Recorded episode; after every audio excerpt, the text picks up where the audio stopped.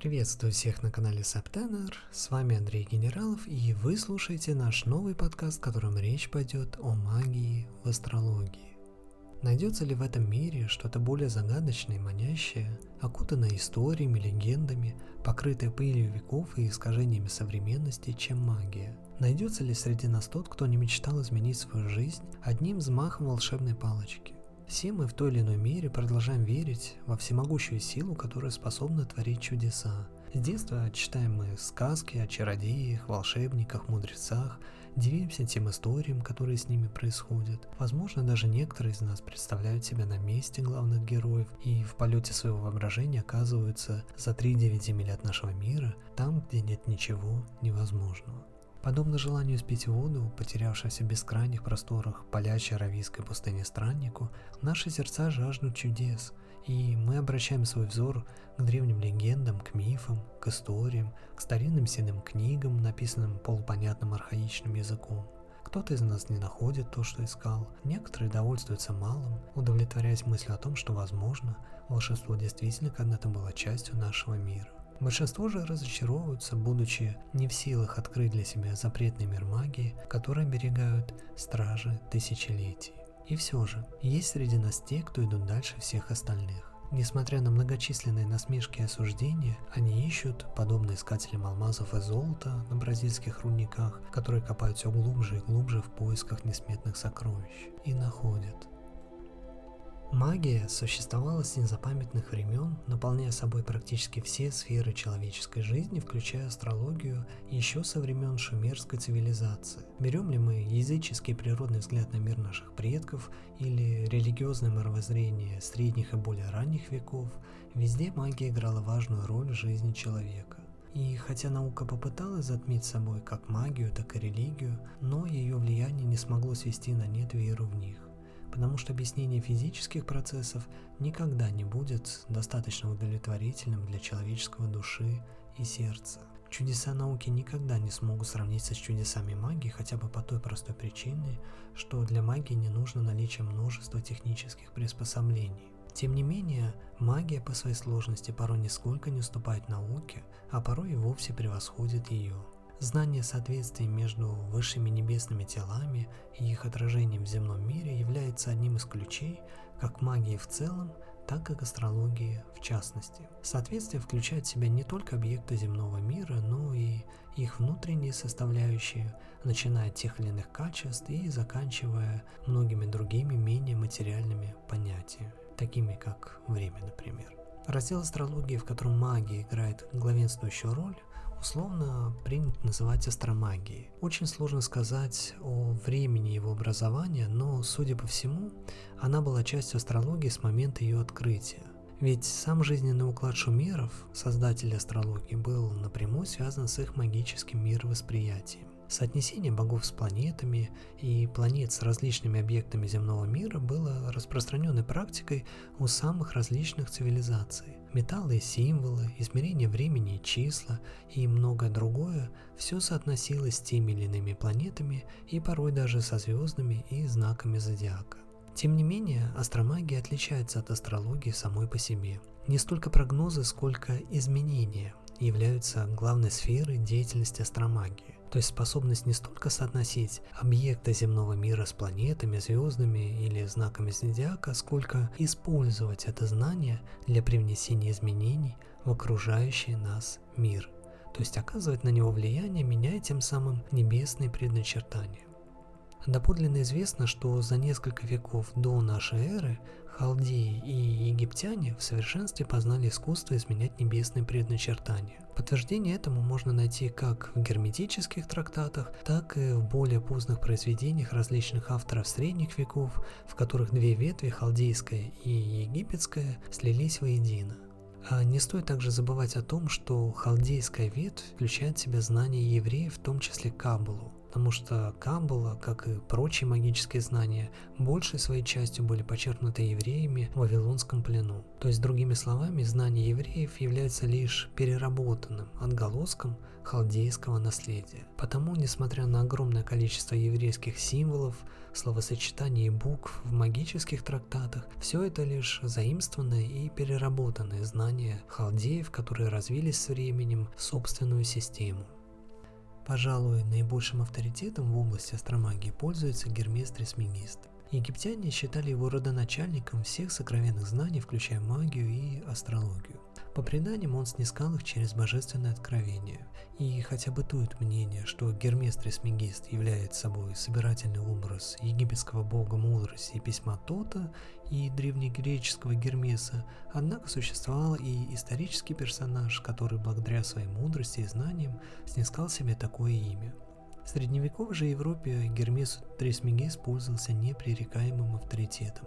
Ему приписывались не только труды по магии, алхимии, медицине и астрологии, но и знаменитый герметический корпус, а, состоящий из 14 книг. Хотя и бытует мнение, что более поздние труды, приписываемые Гермесу, являются компиляцией или же написаны другими авторами, однако то, что данные труды приписываются именно Гермесу, говорит о значительном влиянии и авторитете данной легендарной личности на западную магическую и астрологическую традицию.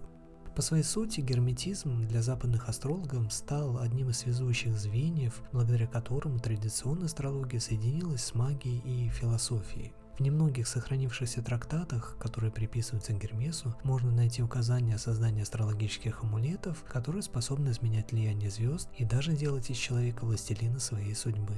И одна из ключевых ролей в этом принадлежит неподвижным звездам и их соответствию камням и травам, чему мы находим свидетельство в книге Гермеса «Либер Херметес Трисмегисты», последняя редакция которой была выполнена примерно в третьем веке до нашей эры. Все это лишь подтверждает важнейшую взаимосвязь между магией и астрологией. Без астрологии невозможно владеть настоящей магией. Мы находим этому множество подтверждений в трудах величайших оккультистов и магов былых времен. В частности, Генрих Корнель Агриппа в своем фундаментальном труде «Оккультная философия» указывает, что без астрологии невозможно владеть настоящей магией. И хотя первое возможно без последней в своем чисто предсказательном аспекте, но последнее без первой в своих наиболее высоких и магических аспектах просто бессильно. Об этом также говорят и средневековые гримуары, и арабские источники. Одним из наиболее авторитетных источников по астромагии считается Пикатрикс, латинизированная версия одного из наиболее объемных магических трудов, который был написан в Андалузии в X веке нашей эры на арабском языке.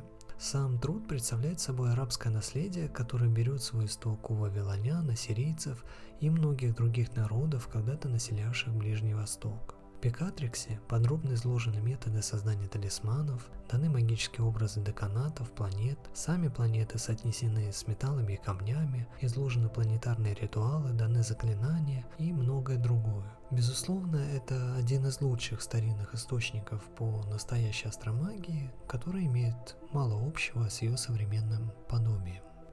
Область применения астромагии широка и разнообразна, начиная от создания индивидуальных астрологических талисманов для каких-то определенных целей, например, обретения богатства или нанесения кому-либо вреда, и заканчивая способами изменения собственной судьбы, которая прописана в гороскопе рождения, взаимодействия с планетарными и зодиакальными духами и прочими магическими действиями. Это по-настоящему оккультная и очень опасная сторона астрологии, которую познать может далеко не каждый.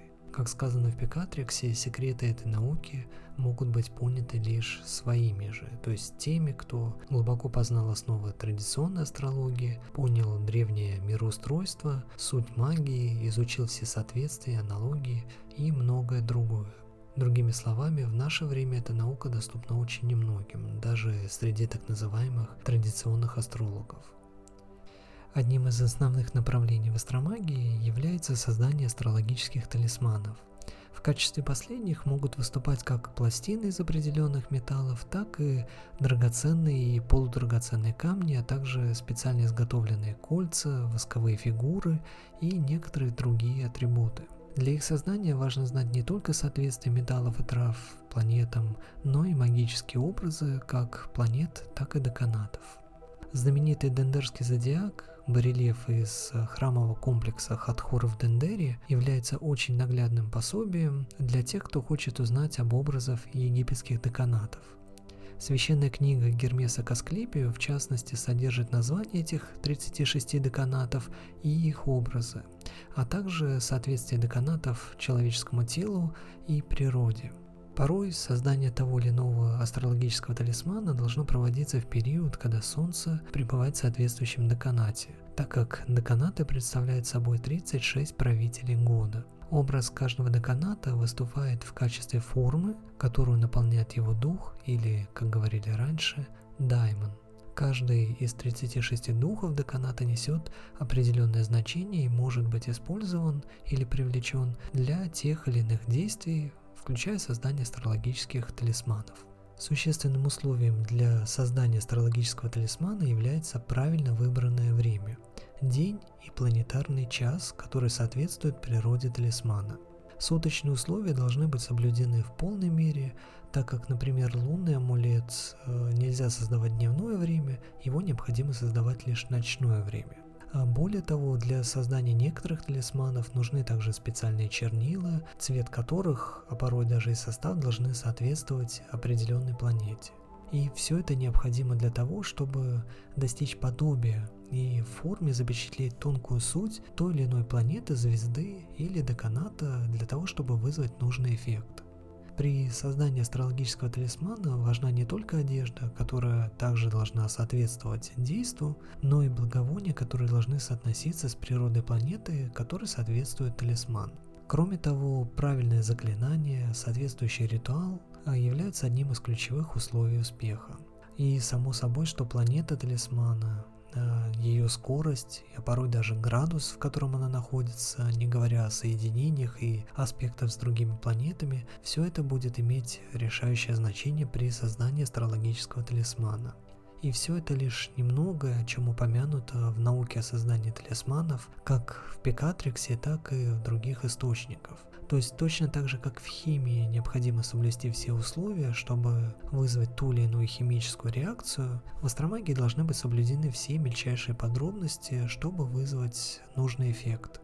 Но химии, как и настоящей астромагии, приходится учиться годами. И совершенно верно, что ошибка в химии может стать чреватой, а порой даже фатальной, и в астромагии все точно так же. Потому наука это трудна, и только глупо считает это легко достижимым. Для некоторых данная наука будет обычной абракадаброй, то есть словом, которое ассоциируется у многих с фокусами и шарлатанством. Однако те, кто знают, как пользоваться этим словом, те, кто осведомлены о его сокровенном значении, способны извлечь из него огромную пользу как для себя, так и для других. То же самое можно сказать и об астромагии. Астромагия – это могучий источник сил и изменений, который действительно способен творить чудеса в окружающей нас действительности в руках тех, кто умеет им пользоваться. На этом все. С вами был Андрей Генералов. Следите за новостями на нашем сайте septener.ru и подписывайтесь на наш канал Septener в социальных сетях.